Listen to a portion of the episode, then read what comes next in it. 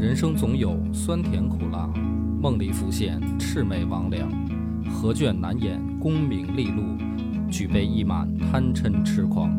野史下酒四电台，道出不一样的精彩。本节目由优琴家居天猫旗舰店冠名播出。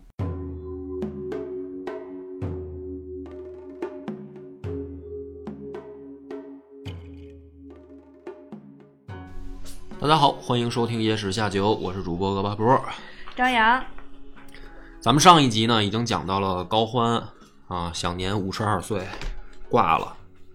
挂了以后呢，这个事情其实是变得更加的精彩。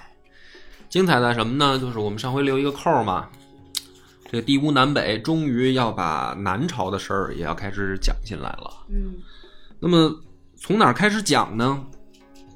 其实首先啊，高欢的死对一个人影响最大，这个人就是他儿子高澄。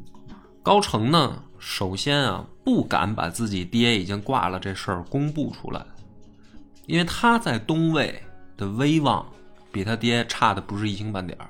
对，抢人媳妇儿吗？呃，不光是这个事儿啊，因为毕竟他爸爸从等于白手起家一一手打出来的一个天下吧，或者说带着一帮兄弟拼出来的一番事业。高成呢，说不好听一点儿，就是一个二代就是二代。啊，在也没有什么战功啊什么的，这都都不灵。所以呢，这个是第一点，就是他知道自己的威望不能服众。第二个是什么呢？他正是因为创业的这帮元老里面有能人啊，啊，原始团队的人啊，在老板还活着的时候就说了嗯，：“我平生只服高王，啊，若高王不在，那是天下就没有什么人能在我头上拉屎了。”这话是谁说的呢？侯景。哦，因为你想啊，他等于一直就跟着高欢混起来的，对，这这个家伙呢，虽然腿脚不好使，可是脑子特别好使，再加上屡立战功，嗯就是咱们上一回已经讲到说，这个经历过两次大战以后，其实河南又被东魏给收复回去了。收复回去以后，实际在掌控河南地区的就是这侯景。就是侯景。嗯，所以高澄第二个不放心的就是这侯景，就是他要是知道我爸死了嗯啊，没准得找我麻烦。嗯于是呢，高澄就想了一个办法，他就给侯景啊写了一封书信，但是呢是用高欢的名义，就是伪造他爸的书信，让侯景啊进京谈事儿。啊，那么实际上他想干嘛呢？就是等侯景来了以后，就把他做了。嗯可是侯景，咱们刚才也说过了，这腿脚虽然不好，脑子极好。他呀，跟高欢两个人有暗号。你想嘛，他们两个本来就是好兄弟，对，对所以其实两个人自己啊，早就有过一些小约定嗯啊。这个约定是什么呢？就是高欢要是给侯景写信的话呀，一定要在书信的一些边边角角的位置点一个小黑点儿。做个暗号。哎，做个暗号。这个这个事儿呢，只有他们两个知道，嗯别人都不知道。那因为什么呢？因为说本来就是一直要打仗啊，那个时候通讯系统又不发达，是吧？所以很多书信呢，他们就怕被人伪造，所以哥俩就商量过这个事儿。结果呢，这事儿高成不知道，所以他就没有这个小黑点儿，就把这信呢就给送过去了。嗯那侯景接到这信以后呢，就开始动脑子琢磨，这封信肯定不是大哥给我写的。那么，如果不是大哥给我写的，那是谁写的呢？对，是谁写的呢？那很有可能是，就是要找我麻烦的人嘛。对那么谁会找我麻烦，而且还敢冒我大哥的名呢？就是因为当时实际上东魏的控制者是高欢嘛，对啊，就是自己内部这边发来的信，谁敢冒大哥的名？想来想去，跟我有矛盾，还敢这么干的，只有他儿子高澄。那么高澄让我去首都，不是我大哥的意思，他就推推测出来说，可能是大哥已经出事儿了。就是他的一番推理。嗯，然后这小兔崽子又把我骗过去。哎，这这个等于二代要弄我啊，怎么办？他就把他的谋士叫王伟给叫来了，哥俩就商量啊。侯景先把自己的推理说清楚。王伟呢说，既然如此的话，就蘸着水啊，在桌子上写了一个“反”字儿到手了。啊。那么侯景呢就看着就说说，先生认为只能如此，就是没有别的办法了吗？王伟点点头说：“只能如此了，没有别的办法。”那么侯景呢，说白了也是个英雄嗯啊。这个你想底层出身的军人，他只要下定了主意，那咱们说干就干嘛。于是立刻动手。首先呢，就是诱捕了豫州刺史高元成、襄州刺史李密、广州刺史鲍显，就是把河南三个地方的这个负责人嘛，就给控制起来了。那么换成现在的地名，就是河南的汝南、方城和鲁山这三个地方。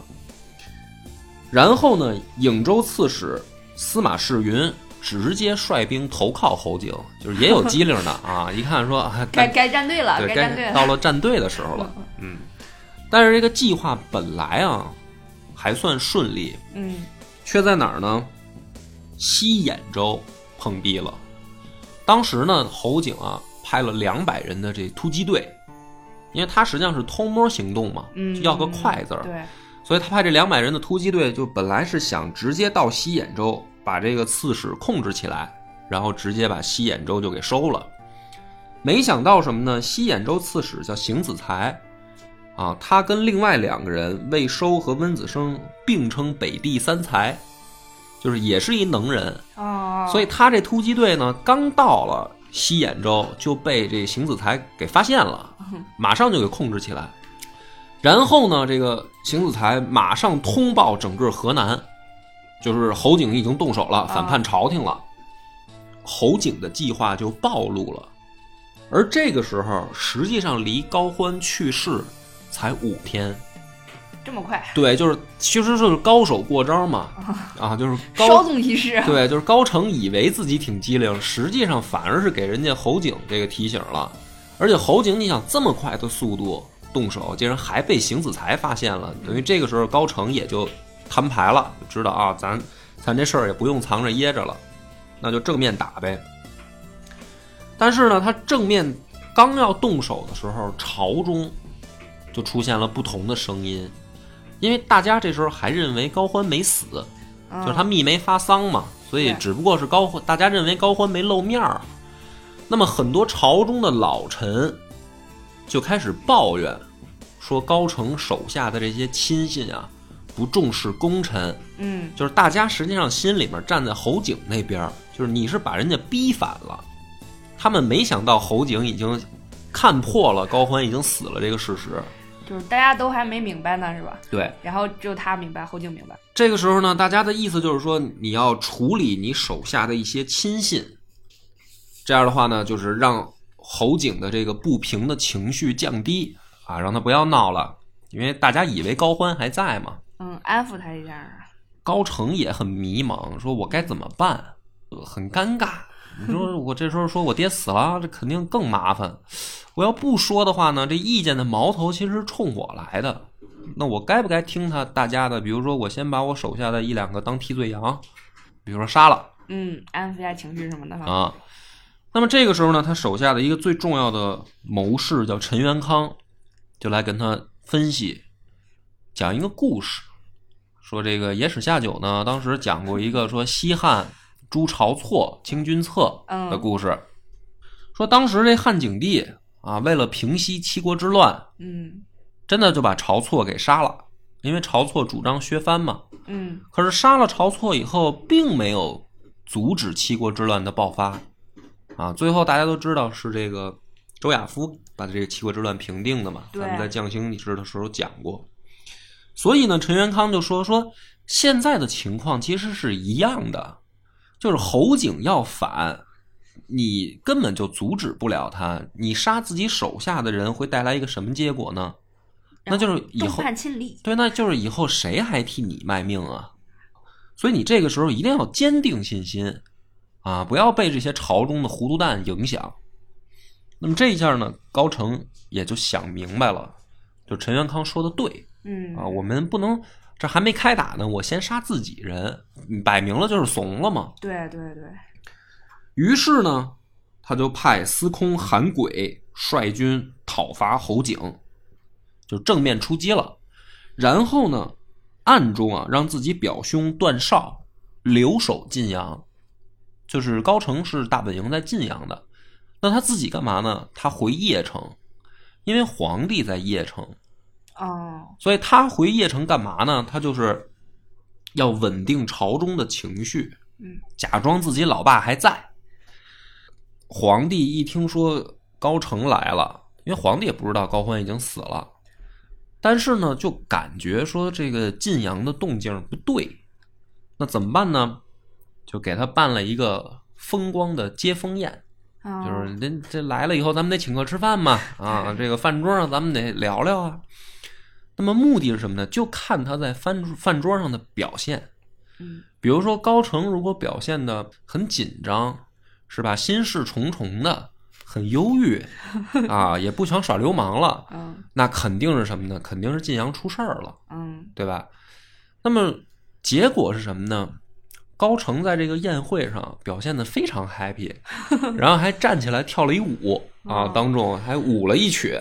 戏精，嗯，这个时候呢，就是从皇帝到一些朝中大臣就分析了，说那看来是多虑了嗯啊。你说他要是他爹真出事儿了，他能这么开心？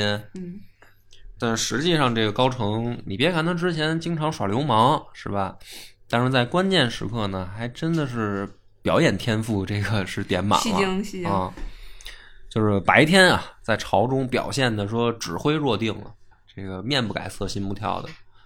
晚上回去呢，这个面具一摘，嗯，躲被窝偷偷的哭，就偷偷的咬着被子啊，就想着爹呀，你怎么就撒手就去了呀？但是呢，这个高欢死之前啊，也教给他了一些怎么说呢，就是小小办法。嗯什么办法呢？哎，就是如果有一天我要是不在了，嗯你到朝廷里面，你要提拔一批人，这些人是爹留给你的政治遗产。就是我在的时候，不用提拔他们太高，因为我能镇得住场子。嗯但是我要不在了，这些人里面啊，谁谁谁要安排到什么职位上？为什么呢？说这些人是咱们高家的死杆儿，就是肯定是咱们支持咱们家的，所以他们能帮你稳住朝中的局势。高欢这个人聪明，他聪明在这儿，他为了给自己儿子将来接位啊，就是说顺利，嗯他实际上雪藏了一部分人。哦，就是明明很有能力的人，他偏偏不用，就是给一个并不符合的官职。其中有一个就是他留给他儿子，将来对付侯景的杀手锏。啊这个人就是慕容绍宗，咱们之前讲的那个四个尖儿级别的，哦这个这个他一直就雪藏留了一个克星，哎，留了一个克星给他儿子，就是说，当来将来我死了，你把他提拔上来，让他帮你去镇住场子。于是呢，这个高成就按照他爹的这个嘱咐，在邺城把自己这批亲信就给提拔起来了，先稳定住了朝中的局势。这个时候，反观侯景呢，也已经四十五岁了，就是年纪也不小了。虽然造反归造反，但是其实心里面也害怕，怕什么呢？有两点。第一个是他人少，就是整个在河南他控制的兵力差不多也就是在四万人左右，而且呢，第二点是一个最尴尬的，河南这个地方吧，它处于中原，嗯，中原就是说四战之地，无险可挡，哎、而且一马平川，平原嘛，所以说在这个地方呢，它等于东西南北都面临可能会被进攻，而且本来河南十三州啊，它原本的计划是快速控制全部收了，就因为这个邢子才捣乱，实际上这个计划还失败了，就是就一个河南，他还没控制得了全部，所以这个时候侯景呢，心里面也很忐忑。就我这造反了，这基本上就是一条不归路啊！嗯啊，我现在实力又这么弱，我要面临的是什么？整个东魏的正规军可能要来扑灭我，怎么办？他有两个选择。他就是他自己要是挡不住的话，他就得找人帮忙嘛。对对，那么谁能帮他呢？西魏呗。对，一个就是西魏，还有一个就是南梁。那么这个时候，比如说张扬，你要是选择的话，你选谁？就是他的这两个可能来帮他的选择，我选南梁吧，为为什么呀？因为我你想呀，我跟南梁那儿是一直熊着他的，对吧？啊对吧？东西魏一直雄着呃南朝，啊嗯，然后我这会儿，然后那个我投靠南朝，他这样的话，南朝接纳了我之后，可以跟西魏就势均力敌了吧？啊！你是这么考虑的？对，就制衡一下。啊，但是可能侯景没你这脑子啊，他先选择的是西魏，因为他想的是西魏跟东魏是死敌嘛，对啊就宇文宇文泰跟跟高欢两个人就等于打了半辈子嘛。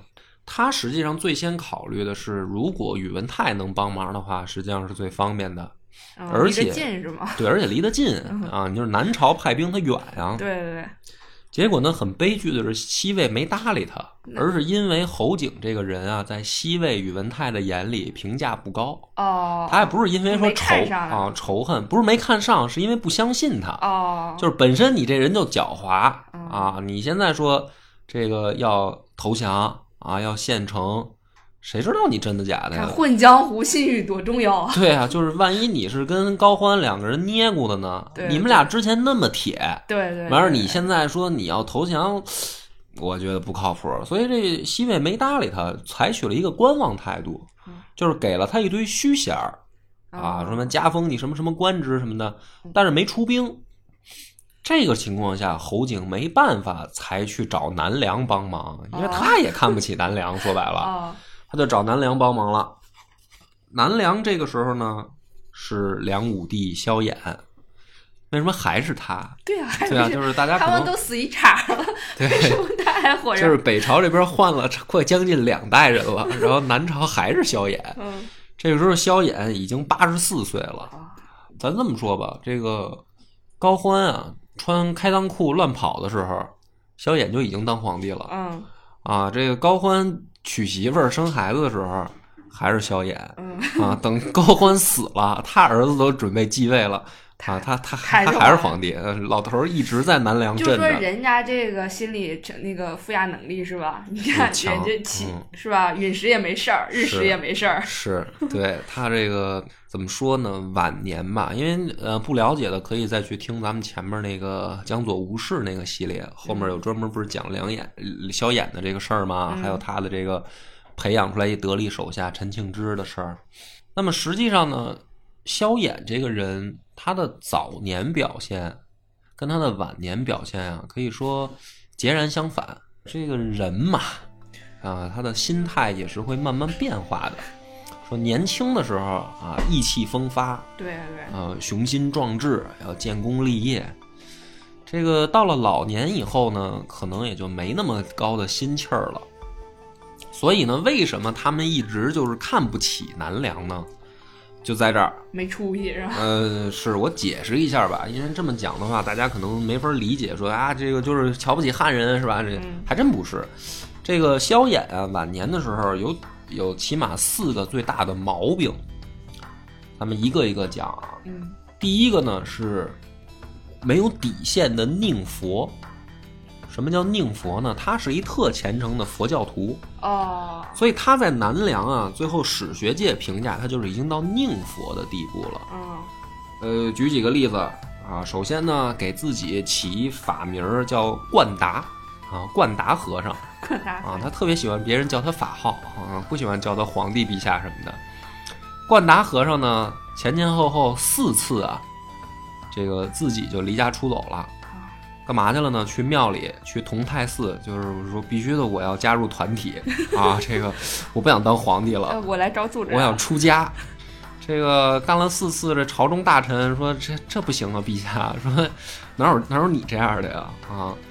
然后怎么办呢？就花钱赎他，哦给庙里就就花钱啊，就跟赎人啊，是吧？你这个不能白来，我给你剃头剃回头啊！这个老和尚们就开条件啊，多少钱什么的。萧衍呢挺高兴，他觉得通过这个呢，就相当于给庙里捐钱了。而且呢，大肆的修建寺庙，反正就是在这个宗教事业上倒是花了不少钱。嗯，这个国国国计民生搞得不怎么样啊，哈，这个宗教事业搞得不错，而且呢，自己还瞎改革啊。其实这个佛教啊，如果有信佛教的呢，这个不要 diss 我啊，因为这个是历史啊，不是跟跟你们佛教徒有什么偏见啊。这个佛教本身没有说必须吃素这些这些这个什么叫条条文吧或者规定，啊这事儿呢是萧衍自己添加的。啊他就是说说这个必须要吃素啊，而且这个事儿呢，你也不能狂黑他啊。其实他原本也是也是个好好心，就是毕竟他吃肉，这不是啊，花钱花的多，对，这不是南梁的经济生产也要发展嘛？说啊鼓励大家吃素嘛。然后结果你看这个后代是往下传的时候，咱中国的和尚就真的就就永远不吃不吃肉了，就变成了一个硬性规定了。对，其实佛教里面一这每每很看好多这个，你比如说大乘佛教、西藏的这个嗯佛教啊，包括什么日本的，一开始人家该吃肉吃肉，该结婚结婚，这个也也没没事儿啊。所以这个你说萧衍这个改革好不好呢？反正我觉得他挺主观的，就是用他自己皇帝的身份啊，对宗教进行了一些修改，这是第一个问题。南朝全国上下笼罩在一片宗教的祥和之中，嗯，他天天主业是干嘛呢？就是主业就是打坐。啊被被佛光普渡了，不过我觉得呢，这事儿也分两面看吧，就是总比那些信道教这个吃重金属的皇帝要强。就是炼丹是？他怎么活八十多岁啊？是吧？他要是老天天炼丹，他早挂了啊！所以某种程度上来说，还不如信佛呢。这是第一个问题。第二个问题是什么呢？纵容子弟，就是萧家的子弟，从他嗯弟弟到他儿子，这这基本上他就是属于无底线的纵容。到多夸张呢啊！举一个例子，他有一个六弟，他这个六弟叫萧红。咱们说啊，这个在南朝军中啊，给他起了一个外号，叫萧娘子娘子，啊，娘子，对，就是女字旁那娘子。然后喜欢为什么呢？喜喜欢小哥哥是吗？不，不是，不是，你想多了啊。这这家伙啊，打仗胆小如鼠，临阵脱逃。哦南梁军队因为他大败啊，军队死人，然后这个就这样的人，他带兵打仗还，所以，所以这个大家就给他起外号啊，萧娘子啊，就是你小娘子，你就别上战场了。萧炎也没处罚他。你按说这种事儿，在其他的这个就应该临阵脱逃就得斩了，对，就是主帅临阵脱逃，导致大军溃败，你这基本上回来就可以去死了，对对吧？对他没事儿，这还不算啊。说这个有人通报他说他们家仓库里啊，好像私藏了兵器，嗯，好像要造反，那有很多铠甲。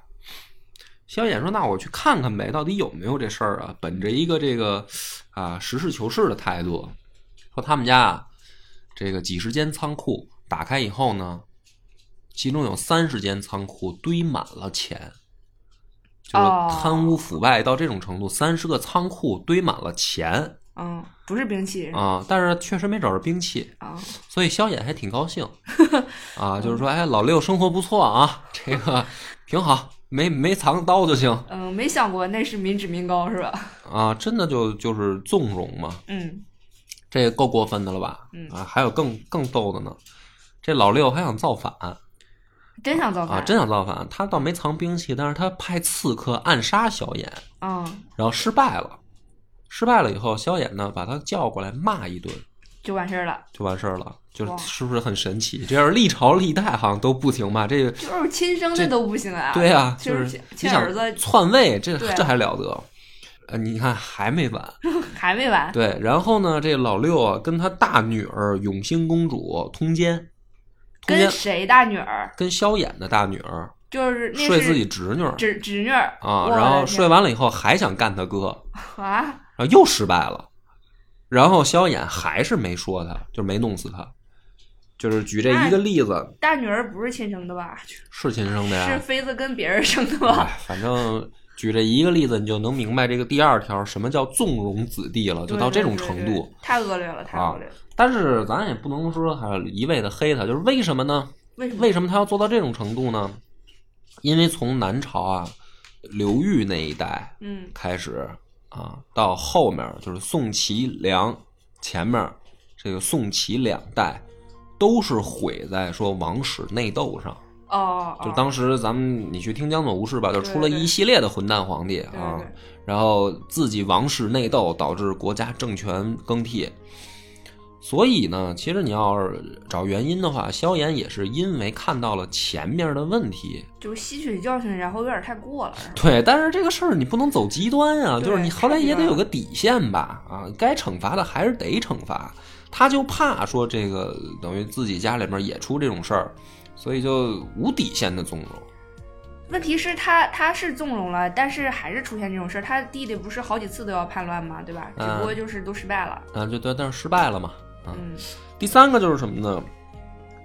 用人不当，嗯，就他的这帮手下啊，都信佛。啊，不不不不是，那都信佛反而好了。嗯这个他这帮手下全部啊沿用了什么呢？就是氏族，啊就南朝一直存在的问题。这个氏族的人呢，说白了就是，唉，吟诗作赋还行啊。当然，我作为一个文人呢，我也不能太 diss 这种事儿啊。但是呢，这个骑马打仗不行，啊！贪污腐败特别灵你勾心斗角，呃勾心斗角特别灵。啊，但是建设国家不太行。嗯这帮人啊，也举个例子，说当时有一个人叫健康令，叫王富，这哥们儿已经到什么程度了呢？他基本上出去都不能不能骑马，为什么呢？他见着马害怕。他说：“这哪是马呀？这不是老虎吗？”就是你琢磨，一个氏族的人到最后已经娇生惯养到这种程度了，就是见着马都害怕，说这这不是马，这是老虎。最可怕的就是这些高门氏族啊，嗯受这些皇族的影响，贪污腐败已经到了就是极为严重的程度。什么叫极为严重呢？当时的一个太守叫于洪，太守就是像咱们现在的这个市长这个级别嘛。嗯，这个家伙，你猜他有多少个小三儿小三儿啊？你敞开了猜，他养了多少个小三儿？就就是那会儿的侍妾啊，就是小老婆。我听过最夸张的就是嗯一个村儿吧，嗯，对，您说个数站村口人啊，说个数啊，那我估计有个七八十、八九十，撑死了吧？嗯，两位数。啊，嗯，所以你看，你这想象力都不够。这哥们儿养了一万个小妾。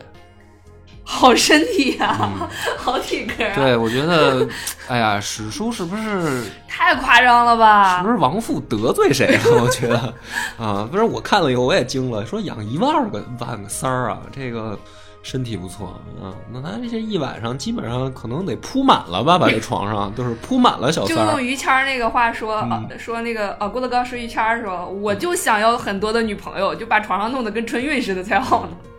而且这个家伙呢，厚颜无耻的啊，宣布说：“我当太守有四禁，用禁的那个禁啊，四禁什么四禁呢？说水里面鱼鳖都禁了，啊，就是让我给弄弄绝了。嗯，山里面啊，张鹿禁啊，都打死。啊，都都都得到我们家来，打到我们家来。说这个田中米谷禁，嗯，然后村里人数禁，就他当市长，他这要求。”那就他自己一人活着呗，大家都弄死。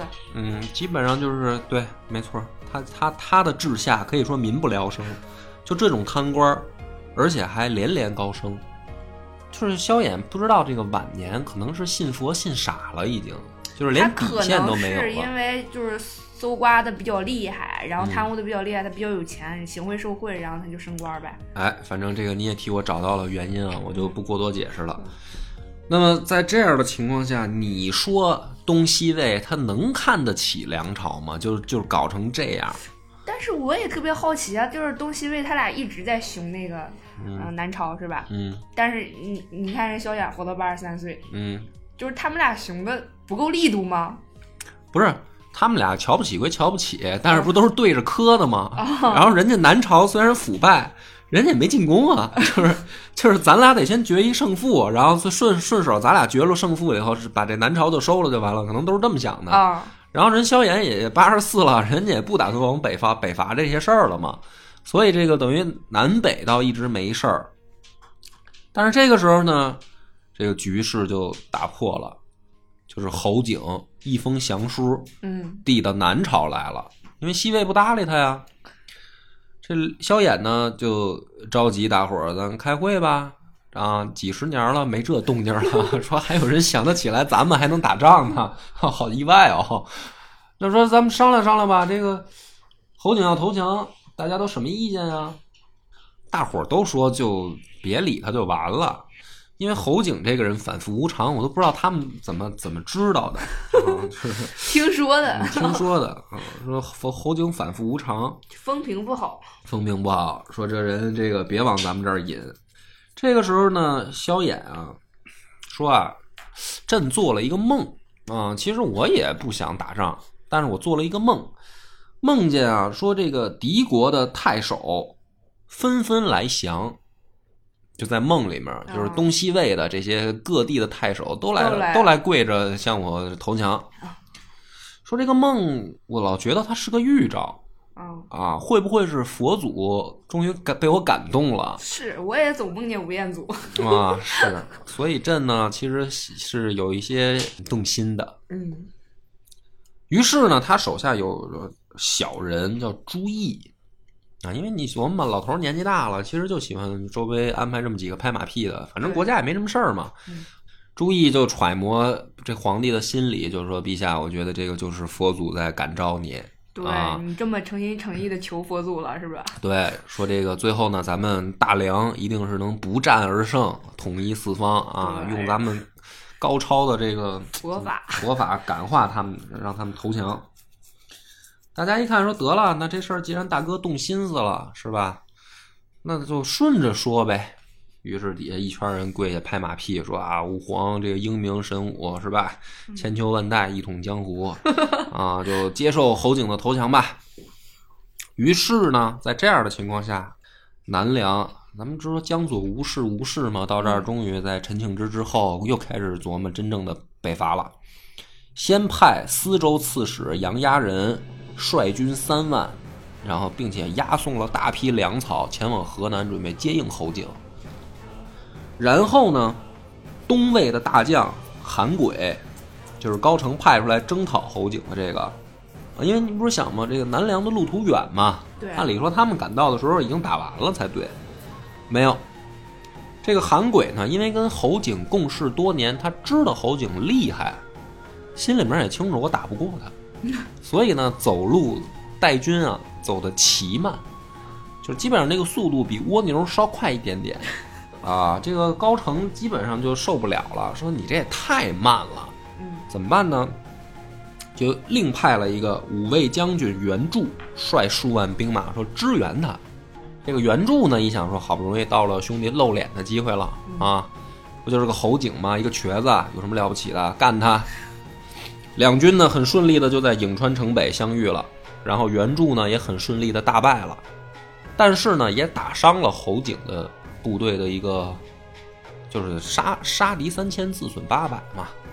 结果呢，这个时候韩轨就抓住机会了，嗯就是太好了，兄弟，哎，有人当炮灰了，赶紧见人头。对，赶紧，于是呢就把这颍川城团团围住啊，侯景就陷入了困局了。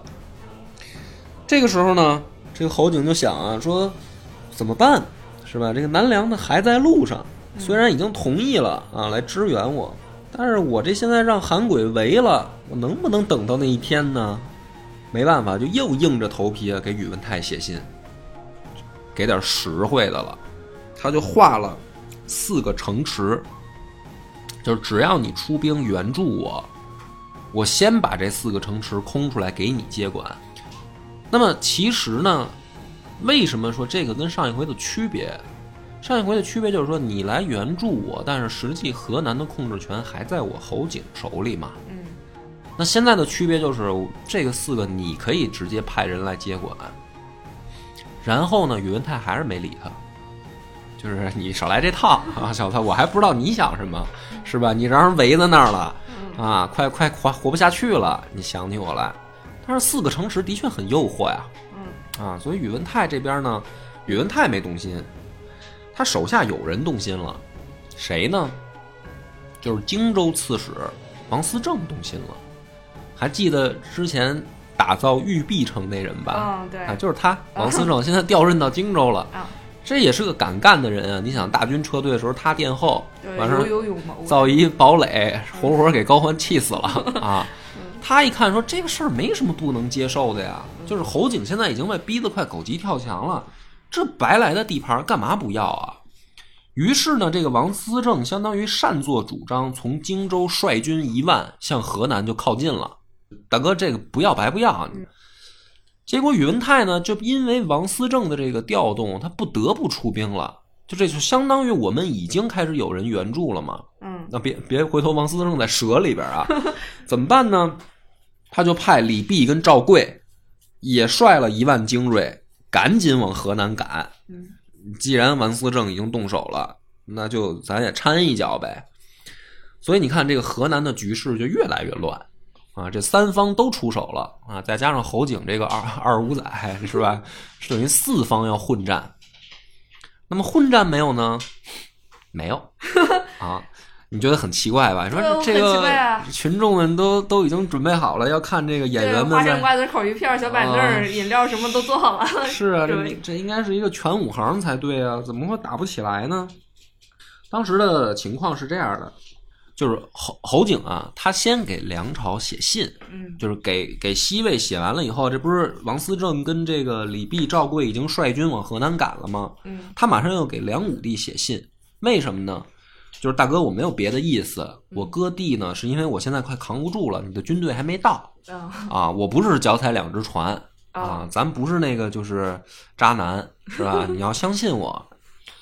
这个萧衍呢，马上也回信说：“兄弟放心，这点小事儿我懂，是吧？你在河南是要干大事儿的啊，哥相信你，就是你放开手脚干就行了。”搞定以后呢，侯景啊还真感动了，就是没想到萧衍这么相信我对，啊，说因为 这种事儿嘛，说政治都是老油条了，嗯，本来也就是写信客气一下，他也可能也知道自己信誉不咋地，是吧？啊，是是是。没想到还有人相信他，感动了一把。自己心里也有点逼数，对。所以呢，他这么一感动啊，他做一决定，嗯就是因为他手其实就是脚踩两条船嘛，嗯既给南梁又给西魏，两边都递橄榄枝。但是他这么一决定，就是说，那我真正投靠谁呢？说唯要是必须选的话，那我选南梁，因为萧衍这老哥太局气了。嗯，他愿意相信我。是，于是呢，这个侯景就出了一个怎么说呢，很大胆的计划。他说要这样的话呀，等这个李泌他们和赵贵啊带军赶到以后，我把他们的军队吃掉，嗯变成我的，把西魏的精锐吃掉，变成我自己的部队，就是相当于这说白了就是要背后抽闷棍了。嗯人家来救你，然后你想着吃掉人家，那么成没成功呢？就是为什么没打起来呢？没成功，为什么呢？因为李泌跟赵贵也是这么想的，就是我跟你说，西魏啊，这六大柱国没一个省油的灯，他哥俩就商量。赵贵先说了，说兄弟啊，咱们到了河南以后，先把侯景宰了，把他的部队吃了。然后呢，这个李泌就说啊，说别呀，兄弟，说我还不知道侯景怎么想的，他就是想想把就是想黑吃黑嘛。嗯但是我跟你说啊，你留着他，让他带着南梁这帮人接着给东魏捣乱，哦，这个对于咱们来说利益更大，对对，就是让他们互相消耗。对，于是呢，本来侯景请他们两个啊，准备说接应好了以后，说咱开 party 啊什么的，就是信里面说啊，嗯结果这哥俩根本就没去，就是带着兵在外围 真贼。兜了一圈啊，就一帮鸡贼凑一块儿了。然后呢，这个你看他们俩没来，不是没吃掉吗？韩鬼更鸡贼，好说你们你们都到场了是吧？嗯南梁的也来了，西魏的也来了，好我撤。啊，就是他想的是什么呢？就是我只要一后撤嗯，这个侯景跟西魏这哥俩准打起来。对他们肯定要黑吃黑嘛。对，咱们他都都都知道，其实都 都不按江湖规矩办啊。说你们俩肯定黑吃黑，所以呢，这个韩轨率军回邺城了，那危机不就解除了吗？相当于危机解除了以后，等于侯景也没吃没黑吃黑啊。然后这个时候南梁的部队就赶到了，就是杨牙人的先锋已经接近汝南了，王思政的也赶到了。那侯景一看说，既然梁朝的军队已经到位了，而且危机也解除了，怎么办呢？好尴尬呀！对啊，他他想怎么办呢？他直接把颍川城让给王思政了，哦，还真啊给成了。啊！你看，你又想简单了，为什么呢？嗯他想的是啊，别看现在韩轨撤回去，嗯然后这个赵贵他们也往回撤，这事儿没完。就是说，他们两个都想着说，我跟对方打嘛。嗯如果有一方真的撤了，另一另一边肯定还会杀回河南。一旦杀回河南了，就是颍川城是首要开战的地方。所以王思政，你来，啊就你说这个就是这帮人这个脑子动的啊，所以他把城让给王思政，就是说你扛正面战场，他去哪儿呢？他往东，就是我去河南离正面战场远的地方，我接着扩展地盘去。然后呢，这个情况下，王思政就算是顺利的接管了颍颍川嘛。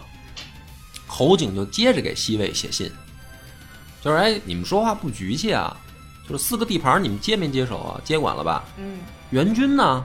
就是人呢？怎么回去了？就说你得接着派人来啊。这个宇文泰呢，搞得也很不好意思，说是啊，你说这个咱白白拿了人四个城的地盘，结果这个军队跑到那儿旅游一圈回来了，好像也不太局气。说那这样吧，我我接着给你派人吧，就又派了一支人马，还是去假装接应侯景。那么这支人马里面，当然最后也没上当啊，可是只有一部，就是当时任约，任约这个将领叫率领的一千人，主动投靠侯景了，就是不是被他吃掉了，是还真有佩服侯景的，是被他的人格魅力征服了是吗？感召了。哎呦我天！反正局势你看吧，这河南已经乱成一锅粥了啊。宇文泰就琢磨说，这个局咱们怎么解呀？是吧？就让他这么继续乱下去，咱们就靠这个书信是吧？朋友圈互相点赞，这河南就没事儿了。对，这个时候呢，他手下有一个大臣叫王悦，站出来说：“大哥啊，这个事儿也很简单，这个侯景不是在那儿耍吗？是吧？你就给他写一封信，你说你要是真想投降啊，你就入朝，你来长安见我。完事儿呢，他要是真来了，那就说明他真是想投降。但是呢，他来了以后，咱就把他控制起来，河南咱就接管了。反正一帮一帮混蛋啊！他要不来的话，那不就说明他根本就没想真心投降吗？对，所以你就给他写封信，让他来。这封信去了以后，侯景直接就是说说你这，你当我傻呢是吧？就这我还看不出来，直接给他回了一封信，里面其中有一句话就这么写的，他说：“吾耻与高城雁行，安能比肩大弟？弟弟的弟，啊，兄弟的弟，什么意思呢？就是说我不屑于跟高城玩，你以为我就屑于跟你玩了？哎呦，就是你这这个基本上狂的没边儿了哈，哎，不是当不是求人家的时候了，不是当年被宇文泰吓跑的时候了啊。这个等于两边正式就撕撕逼了，就是那就咱就别装了啊。那明白了，你反正是想跟南梁玩了嘛。而这个时候呢，反过来再看，就是到了这时候已经到了公元五百四十七年七月的时候了。反正高城这么一折腾吧，该反的也反了，是吧？该提拔的也提拔了，老爹尸体都快臭了，这个再不密不发丧也不行了啊！正式的公布了高欢的死讯，就是等于东魏这边也顺利过渡了，过渡到高澄的手里。那么过渡了以后，高澄心里面啊，还是想说，就是河南问题能不能和平解决，他就又给侯景啊又去了一封信，就之跟跟之前不一样了。之前是说这个我爸还在，把他骗来，然啊后那个跟我要弄死你嗯。这回是说我已经顺利接班，就是说说白了，威望长起来了嗯，啊，实力也够了，实力也差不多算是能镇得住了。就是说，这你毕竟是创业元老嘛，你愿不愿意回来？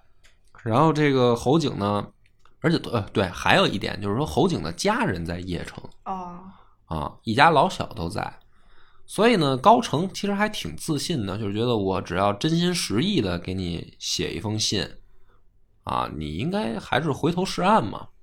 但是没想到侯景这个人呢，其实比较狠，就是他也不管什么老婆孩子了，说反正我已经造反了，造反就是一条路走到底啊，我不信你这一套。他是因为他自己就就是那么多心眼儿，然后就骗人骗惯了，他就觉得谁都是骗子。啊、实际上也都是骗子，对，是，所以他最后呢，就给高成也回了一封信。反正你想，他把宇文泰都给骂了嘛，这个嗯更更何况他还能看得起高成嘛，他就把高成又给骂一顿。所以这个时候呢，这个等于两边啊，就是侯景跟东西魏都算是正式撕破脸了。撕破脸以后，你要东西魏其实反而没没没想着急着动河南，啊，可是呢，萧衍啊，你说老头儿可能也是点起了年轻时候那个雄心壮志了，一想说，你看我们没损一兵一卒，这个河南现在归咱了，说我这梦还有没有下文啊？啊，有没有续集？要不试试？所以呢，梁武帝就派他侄子真阳侯萧元明为主帅，领兵十万北伐。南朝终于 又出现了，啊，大军又开始北伐。那么在这个时候呢，好死不死啊，高澄本来以为没事儿了嗯，啊，就是觉得自己顺利接班了，皇帝呢翻脸了，皇帝翻脸了 对，南朝开始北伐了。啊，然后东魏的皇帝也跟高澄要翻脸了，为啥翻脸呢？就是因为一个酒局。啊，大家可能觉得很奇怪啊，说这么国家大事儿，怎么让你解释的老这么江湖，是吧？他还真就是这么江湖。这个高成情商明显不如他爹哦，啊，他爹呢在世的时候耍的一手好太极，嗯，他呢为人处事比较愣。有一回啊，说不好听一点，其实就是喝高了。喝高了以后，就出现了酒桌上那种最烦人的情况，就是你必须把这杯干了 啊！你要不干，就是不给我面子。哦，他这么逼皇帝来着，对他，他这么数了皇帝来了。那你想，皇帝能乐意吗？就是哪有这样的？你还是臣子吗？你想这个时候，这个孝敬帝啊，刚二十四岁，于是孝敬帝就说了一句一句话，他说：“这天下没有不灭的江山，嗯没有谁的王朝是说真的是千秋万代的啊。说你要是这样的话，我这皇帝当着也没什么意思。”嗯，还没想到这这个高澄不是在酒劲儿上吗？还急了，说哟什么皇帝什么朕朕朕，说你是狗脚朕，是狗腿子皇帝，嗯，就是说白了，东魏实际上不就是在他们高家手里控制着的对，吗？他就就想我让给你喝酒，你还自称朕这朕那，说你朕什么呀？然后呢，这皇帝也生气了，就是说你毕竟咱还得有个你装有里有面儿，对啊，你这太不讲理了，对啊。然后也拍案而起，挺不高兴，就挂脸了嗯，啊。完事儿，这个高成就更来气了，就跟手下小弟啊一狗腿子说去给我盘他，啊还给老子上脸。我说的盘他是斗嘛，这个实际上就他就是让人打了孝敬帝三拳哦，啊，这就是打脸嘛，说白了。因为这个事儿，第二天高成酒醒了，又给又给孝敬帝道歉，就是我昨天喝高了，嗨，这个你别当真。那你想，这皇帝他能不跟他翻脸吗？首先是皇帝，嗯，然后是个二十四岁的皇帝，啊、对，然后让人家给揍了，让人给盘了，对，所以这个事儿呢就有意思了啊。梁朝终于北伐，东魏呢这个君臣不和啊，要撕逼。那么欲知后事如何，且听下回分解。我们的微信公众号叫“柳南故事”，柳树的柳，南方的南。柳南故事每天都会有一档音频节目更新，这档节目在其他任何音频平台是听不到的，微信专属。如果还没听够的朋友，欢迎您来订阅关注。